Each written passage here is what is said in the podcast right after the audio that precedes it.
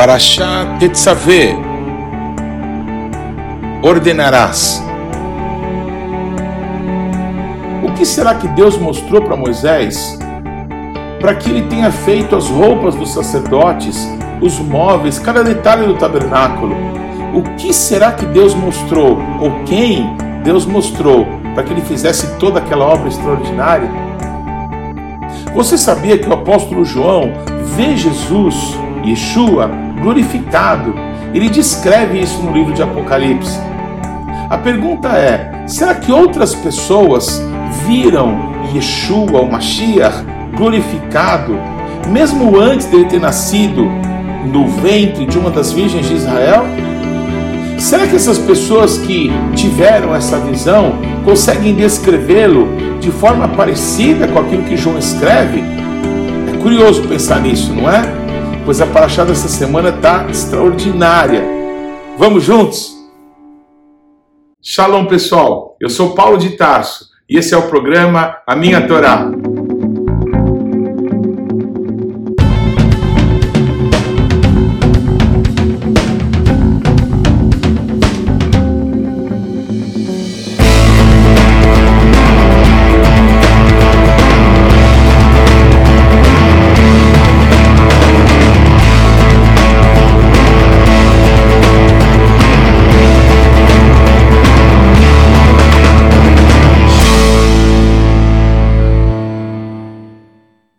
Favor, gaste agora alguns segundos, interaja conosco, deixe aí o seu like, faça algum comentário, torne esse vídeo ainda mais relevante, compartilhe com os teus amigos. E se você não se inscreveu ainda, não deixe de se inscrever nesse canal. Clique aí no sininho para que você receba as nossas notificações. E vamos juntos mergulhar no conhecimento da palavra de Deus.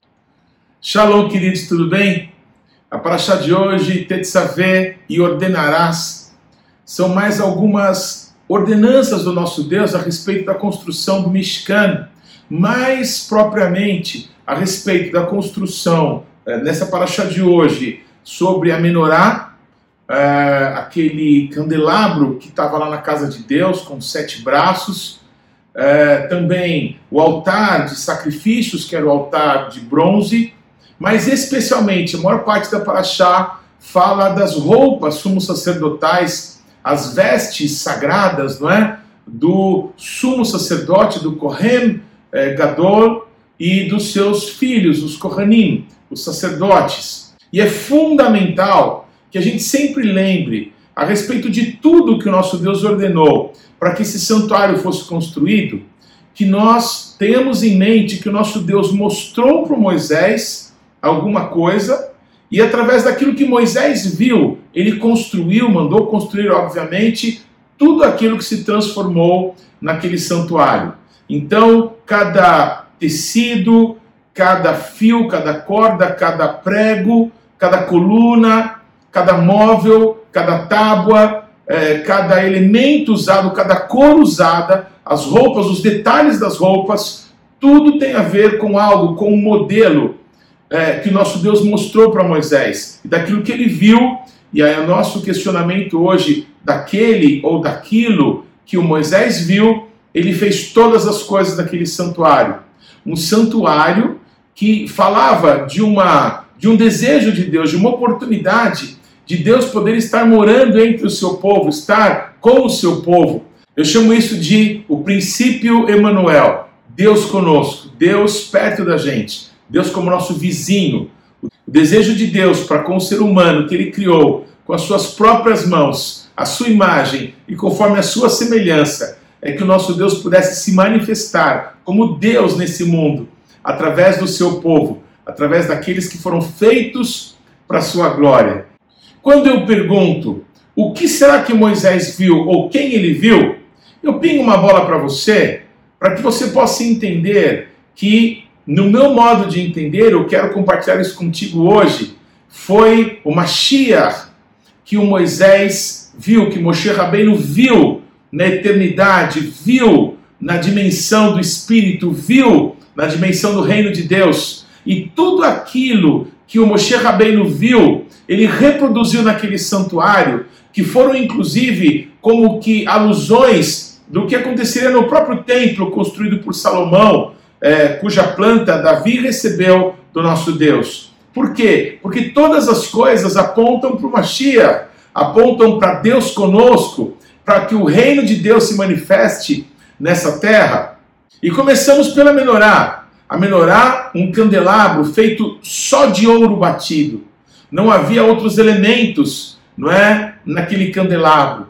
Aquele candelabro só tinha uma peça central, ele só tinha uma haste que chegava até o chão, é, segura naturalmente pelos pés, e dessa haste central saíam sete candeeiros, sete castiçais, com seus detalhes, com seus ornamentos. Mas a principal função da menorá é trazer luz. A menorá era um candelabro, então as luzes da menorá, que eram é, mantidas com azeite, com azeite puro, elas serviam para iluminar o caminho, para iluminar ali a casa de Deus. Nunca podia haver trevas na casa de Deus. Na casa de Deus, ali no lugar de encontro, no Hel Moed, no lugar de encontro, na tenda do encontro, sempre tinha que haver luz. Quando começava a escurecer, era hora de acender a menorá, era hora de se colocar mais azeite, para que nas horas da noite houvesse luz na presença de Deus, onde o Senhor se encontrava com o seu povo.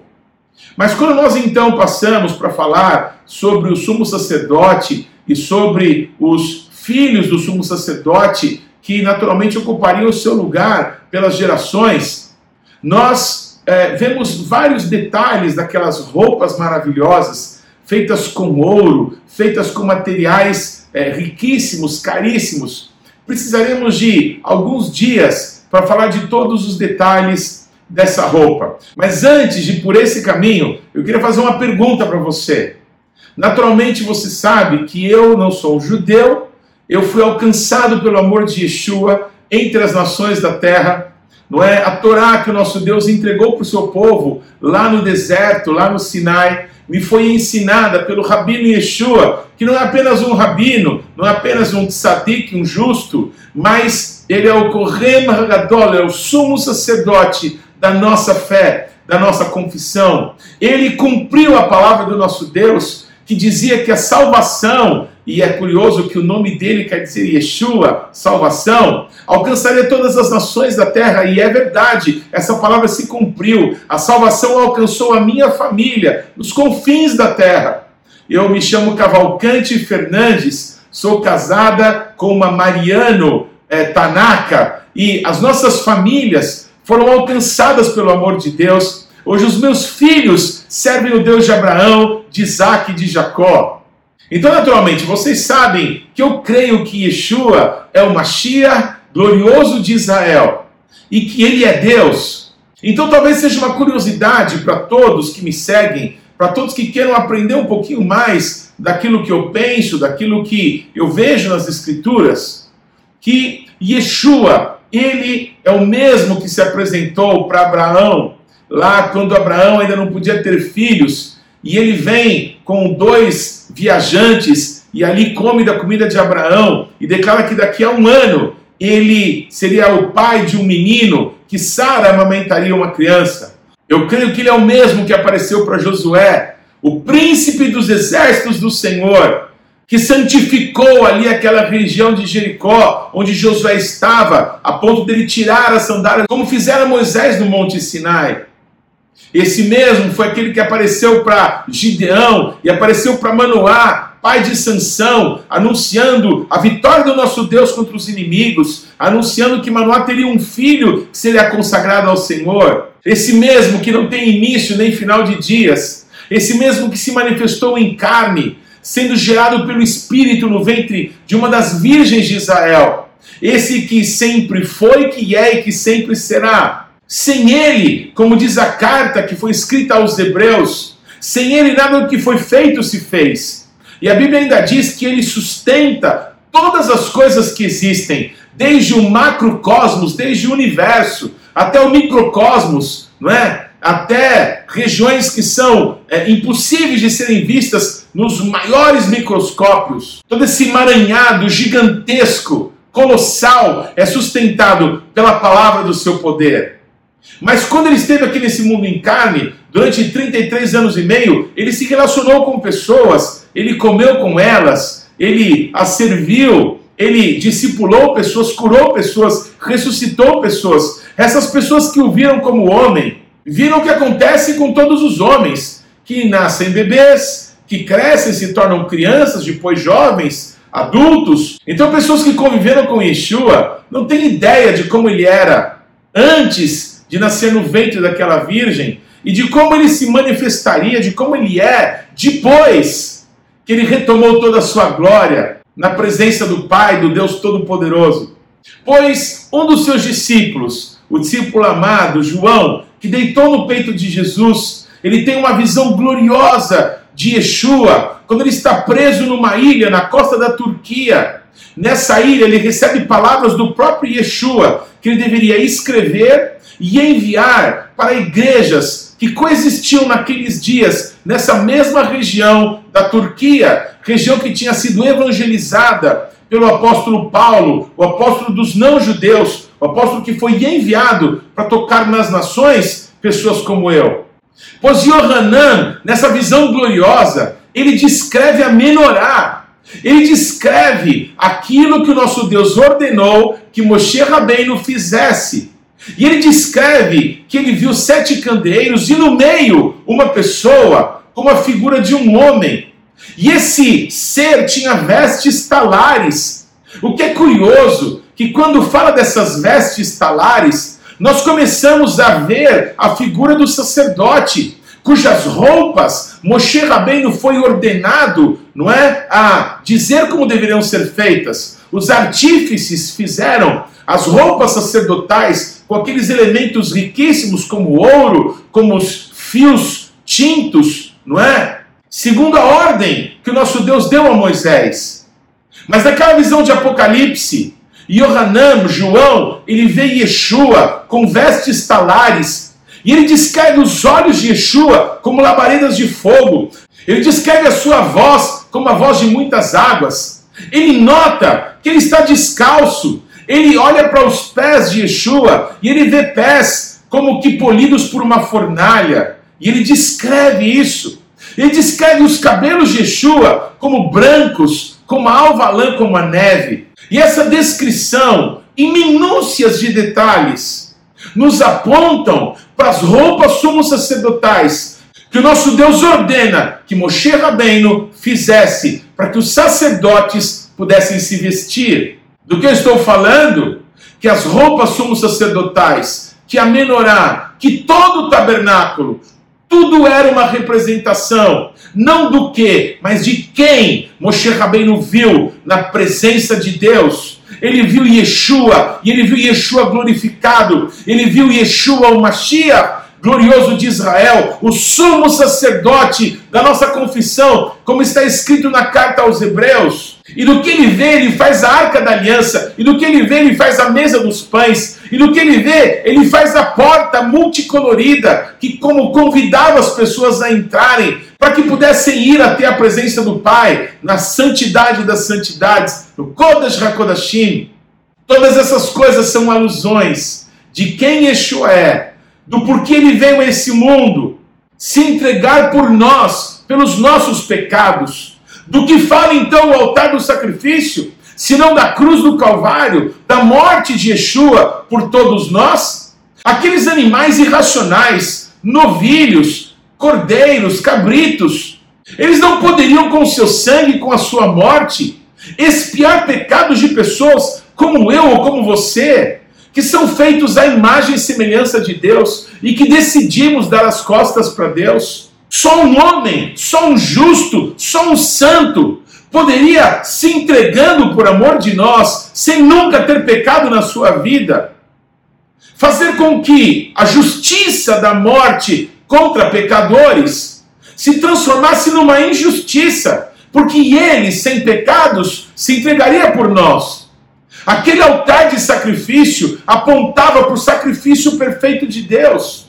O sacrifício de Yeshua, que sem pecado se entregou por todos nós, fazendo com que a lei sacrificial, que todo homem que pecar tem que morrer, pudesse ser quebrada, porque o homem que nunca pecou morreu no lugar de todos.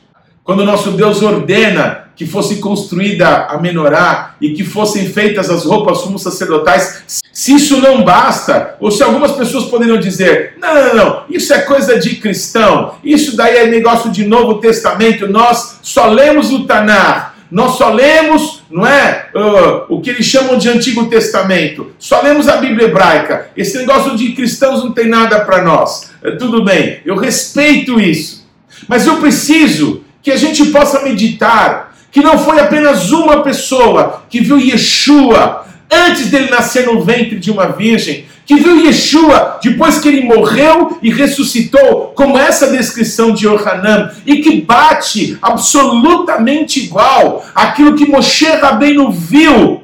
E daquilo que ele viu, ele faz o santuário, ele faz as vestes sumos sacerdotais. O modelo que Moshe Rabbeinu faz combina com aquilo que Yohanan viu. Mas isso não é o fim. Como eu disse, várias pessoas viram Yeshua, mas algumas o descreveram. Um dos relatos mais extraordinários, mais marcantes, é o relato do profeta Daniel, que estava cativo na Babilônia desde a queda de Jerusalém.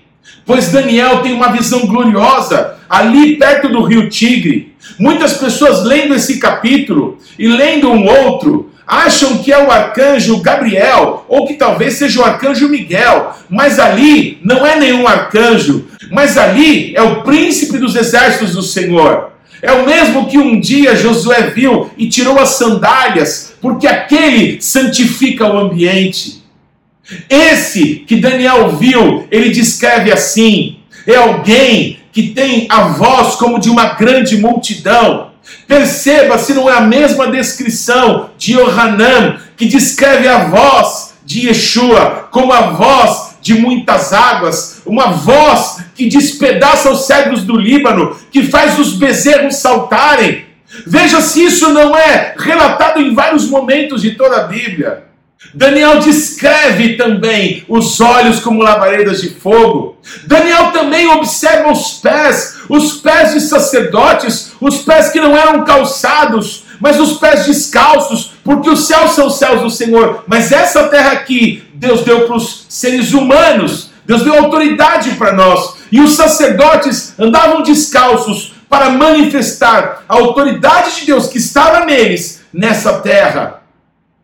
Pois, porque os sacerdotes andavam descalços? Porque eles se vestiam como Yeshua, como Mashiach, glorioso de Israel. Tanto Daniel como João não suportam o poder da manifestação de Yeshua e caem como mortos, mas são animados, são fortalecidos pelas suas palavras. Aleluia! Bem disse o apóstolo Paulo, um rabino, um rabino que foi levantado por Deus para pregar o evangelho para os não-judeus, para que pudesse ensinar a Torá, como Yeshua tinha feito.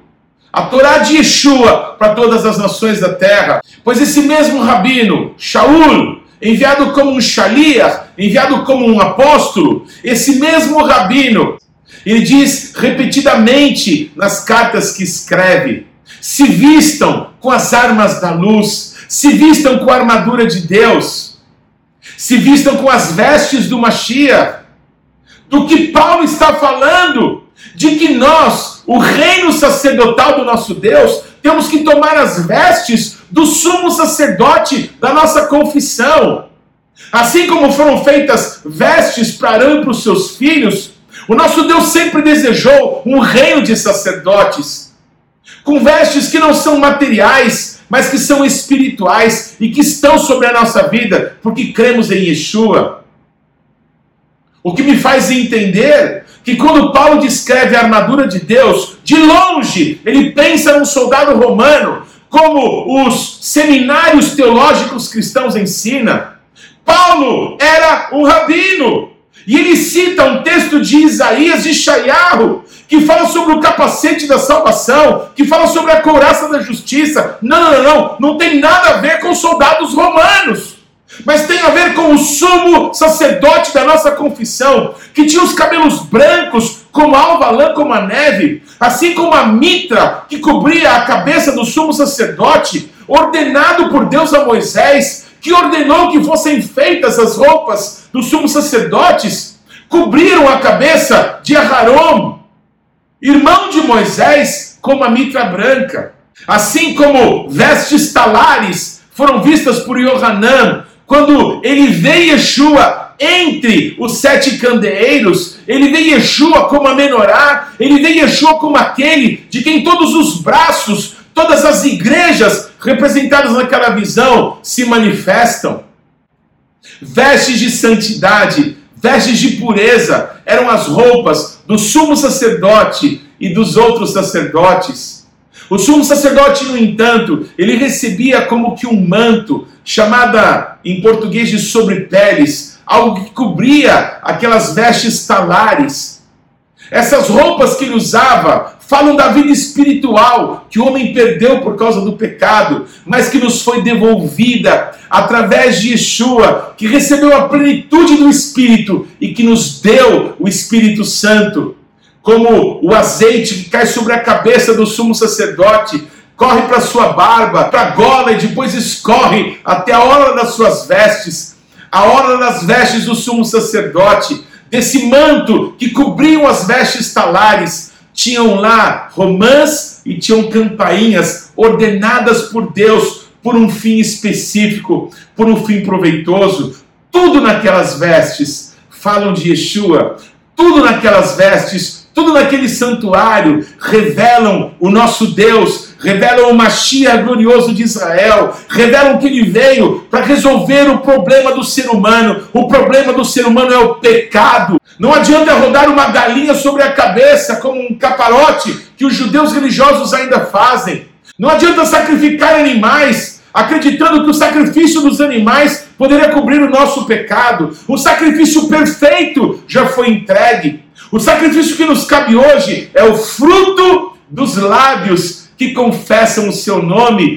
Yeshua, Adonim Velohai, meu Senhor e meu Deus. Baruch Hashem, Bendito é o nome de Yeshua. Aleluia!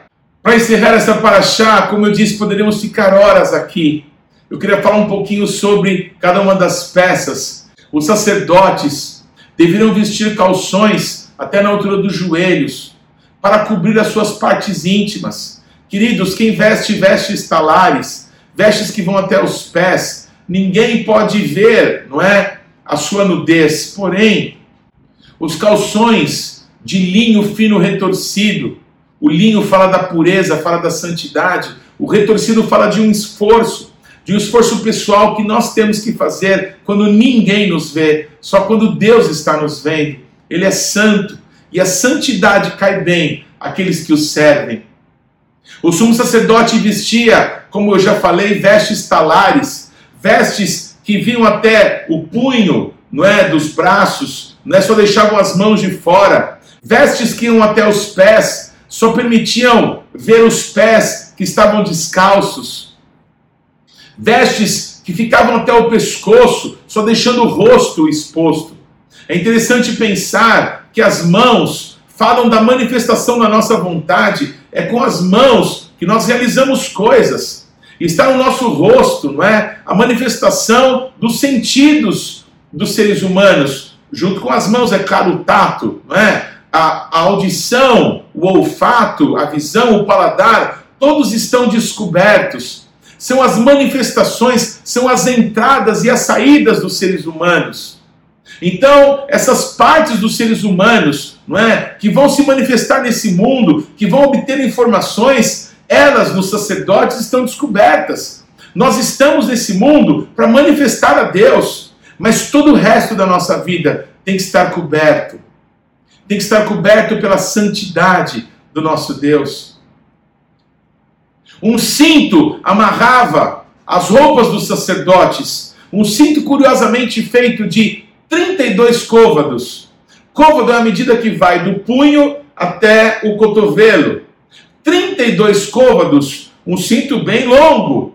Por que 32? Porque 32 é a expressão numérica da palavra lev, da palavra coração, aqueles que são chamados como sacerdotes, aqueles que são chamados para servir, não devem servir apenas por obrigação, mas devem servir de coração. Eles se cobriam com mitras, com mitras brancas, com Mitras falando de santidade. Essa santidade que é Yeshua, que está nele, que ele nos empresta. Nós somos santos não por causa de qualquer ato que fazemos, não pelas coisas boas que fazemos, não obstante as coisas más que fazemos, nós somos santos porque Ele é santo, porque tudo que Ele faz é bom, porque nele não há treva alguma, porque Ele é a santidade das santidades. Ele, Yeshua, é o Kodesh HaKodashim, é Ele que nos santifica. Bendisse o Senhor a Moisés e depois a Josué: tira as sandálias dos seus pés, porque o lugar onde você está é santo. Quem santifica esse santuário é a presença do Santo, é a presença do próprio Deus, diante de cuja face nós estamos. Aleluia! O sumo sacerdote, ele usava sobre essas vestes talares, vestes de santidade, como eu disse, um manto, um manto da cor do céu. Pois esse manto, como eu disse, tinha na sua orla campainhas e romãs. Romãs feitas de pano, feitas daqueles elementos não é, que Moisés ordenou que fossem doados para a construção do santuário. E as campainhas né, estavam ali intercaladas com as romãs. Do que isso fala? Fala do Espírito Santo que veio do alto. Fala do Espírito Santo que veio na plenitude sobre Yeshua no dia em que ele foi batizado por João Batista. Fala do Ruach HaKodesh que nos foi dado através de Yeshua e que chegou sobre nós, sobre todos os seres humanos, sobre toda a carne, como profetizou Joel no dia de Pentecostes, naquela manhã gloriosa em que 120 judeus 120 homens e mulheres de Deus estavam reunidos e todos foram cheios do Espírito Santo. Pois o Espírito Santo, quando se manifesta numa pessoa, como se manifesta em mim, como se manifesta em você, ele traz o poder de Deus, ele traz a visibilidade da glória de Deus. Esse poder é manifesto através dos dons do Espírito Santo, não é? As palavras proféticas, as palavras de sabedoria, os dons de curar, os milagres, não é? as línguas, as interpretações de línguas, o poder de Deus, a fé. A fé sobrenatural, o poder de Deus é visível. O poder de Deus, quando se manifesta, faz com que todas as pessoas temam o Senhor. Aquelas campainhas que tinham que estar na roupa do sumo sacerdote para que ele se movesse quando entrasse e quando saísse da presença de Deus. O poder de Deus tem que estar na nossa vida. Não é possível ministrar em nome do Deus Todo-Poderoso se não for pelo poder desse Deus poderoso em nós. Aleluia! Mas o Espírito Santo não apenas traz poder, ele traz o caráter de Deus em nós, ele traz o caráter do Machia na nossa vida, e é isso que simbolizam aquelas romãs Aquelas romãs falam do fruto do Espírito, falam sobre o amor, falam sobre a longanimidade, sobre a bondade, sobre o domínio próprio, sobre a alegria, características do caráter do Machia, do caráter de Cristo, que agora estão sendo geradas dentro de nós, na medida em que nós deixamos o velho homem para que Cristo viva em nós, para que o Machia se manifeste através da nossa vida. É isso que é ser um discípulo de Jesus é alguém que fala como ele, que vive para a glória dele, que deixa a sua vida para que ele se manifeste, para que a santidade, para que a justiça, para que a verdade, para que a paz, para que a mansidão se manifeste através de nós. As romãs falam do fruto do Espírito, as campainhas falam dos dons do Espírito Santo. É curioso que a descrição do apóstolo Paulo sobre o fruto do Espírito e sobre os dons do Espírito, ele descreve em cada uma dessas duas manifestações do Espírito Santo o número nove. Nove são as partes do fruto do Espírito e nove são os dons do Espírito Santo. Eu acho que qualquer judeu que está me acompanhando aqui já matou a charada, não é? 9 mais 9 dá 18. 18 é a expressão numérica para Rai, a palavra que quer dizer vida. A vida que o homem perdeu quando pecou. A vida que nos fez estar distantes de Deus, porque nós perdemos por causa do pecado. O nosso Deus, quando disse a Adão: Se você comer do que eu te disser para não comer, se você comer do fruto da árvore, do conhecimento do bem e do mal, no dia em que você comer, certamente morrerás. Não, não caiu um raio sobre a cabeça de Adão, como não tem caído sobre a cabeça das pessoas que pecam contra Deus sem se importar com Ele. Mas a vida espiritual foi tirada de Adão. A vida espiritual que o nosso Deus nos deu, a comunhão com Ele, a chance de vê-lo, de ouvi-lo, de ter comunhão com Ele, se afastou de nós. Mas através de Yeshua, essa vida nos é dada de novo. Através de Yeshua, o Espírito Santo vem morar dentro de nós e traz, como eu disse, o poder e traz sobre nós o caráter de Cristo e gera Cristo em nós. A vida de Deus agora está sobre nós de novo. Aleluia! Sobre o manto que fala da manifestação do Espírito Santo sobre as nossas vidas, estava o éfode, estava uma peça de roupa gloriosa que era amarrada na altura da cintura, como cinturão da verdade que Paulo descreve quando fala da armadura de Deus. No peito do sumo sacerdote estava a couraça da justiça. O que tinha na couraça da justiça? Tinha pedras preciosas, lembrando cada uma das doze tribos de Israel.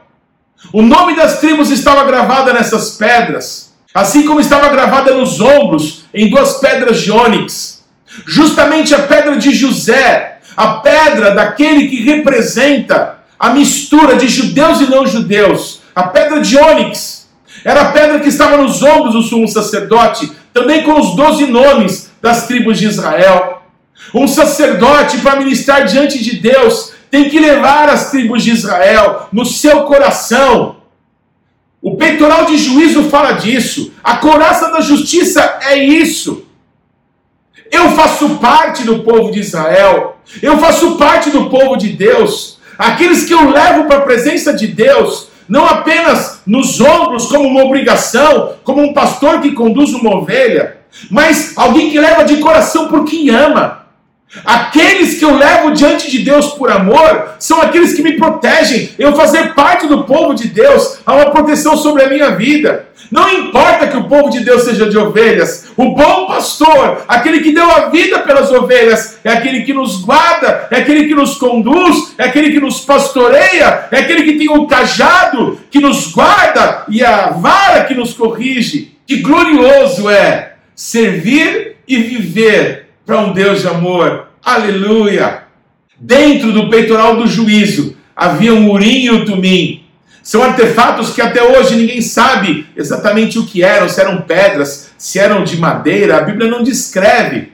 Mas a Bíblia descreve que o urim, que trazia luzes, luzes falam de revelações, e o tumim, que falam de perfeições, luzes para perfeições, né? revelações de Deus, conhecer a palavra de Deus para que possamos ser perfeitos. O apóstolo Paulo fala disso o tempo todo. O quanto nós devemos buscar a palavra de Deus, a revelação de Deus, para que possamos andar em perfeição, para que possamos ser aperfeiçoados em toda a boa obra do Senhor.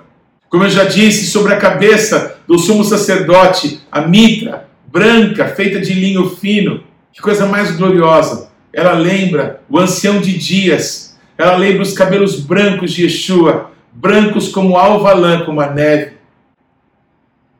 Ah, que glorioso! É a descrição de João e de Daniel, dos olhos de fogo de Yeshua. Talvez há quem se pergunte, mas onde está isso refletido? Não é na roupa sumo sacerdotal? Na minha maneira de entender, se você imaginar a figura de um homem que trabalha, por exemplo, numa mina de carvão ou numa mina de algum mineral, né? trabalha nas profundezas da terra, trabalha na mais completa escuridão. É muito comum eles usarem como que uma lâmpada na sua testa para iluminar o seu caminho.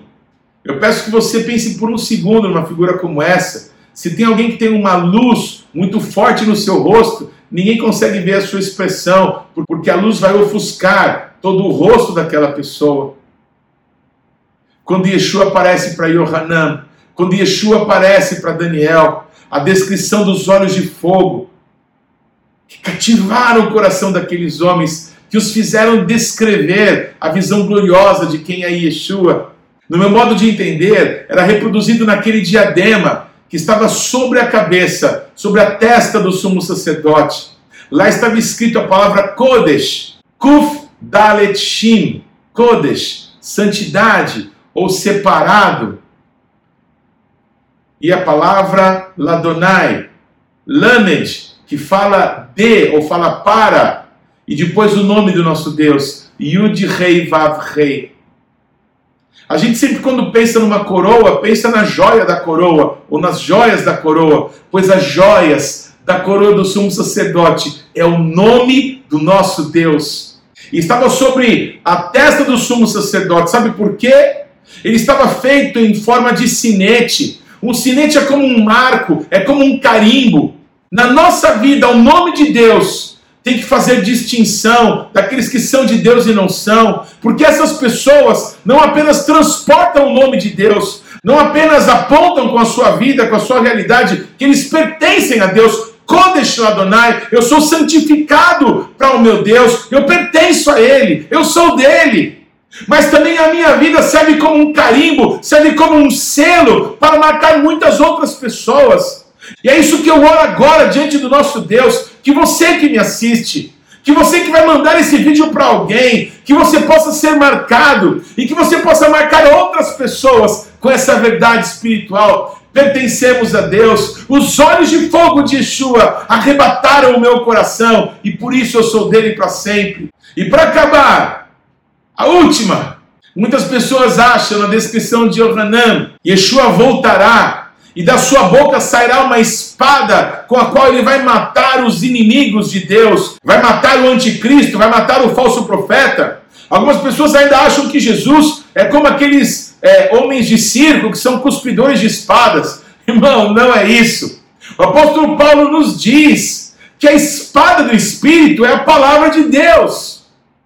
Assim como o sumo sacerdote entrava no Santo dos Santos e invocava, gritava o nome de Deus, está escrito que todo aquele que invocar o nome do Eterno será salvo, pois a palavra de Deus que sai da boca do sumo sacerdote é a palavra de Deus que está acessível a você agora, aonde você está. Se você clamar por ele, se você invocar o nome de Yeshua, todo aquele que invocar o nome de Yeshua será salvo.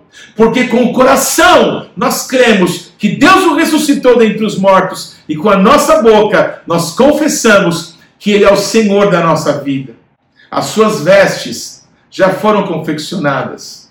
Tome as vestes de Cristo sobre você. Tome as vestes do Mashiach sobre a tua vida e venha fazer parte desse reino de sacerdotes para a glória do nosso Deus, porque Ele vem e Ele vem para reinar. Que Deus te abençoe. Que mitzion tesetorá, o dvar Adonai, Yerushalayim. E de Sião virá a lei e a palavra de Deus de Jerusalém. Não se esqueça, o Shabat não pertence à semana que está terminando. O Shabat não pertence à semana que está começando. O Shabat pertence ao Eterno. Shabbat Shalom.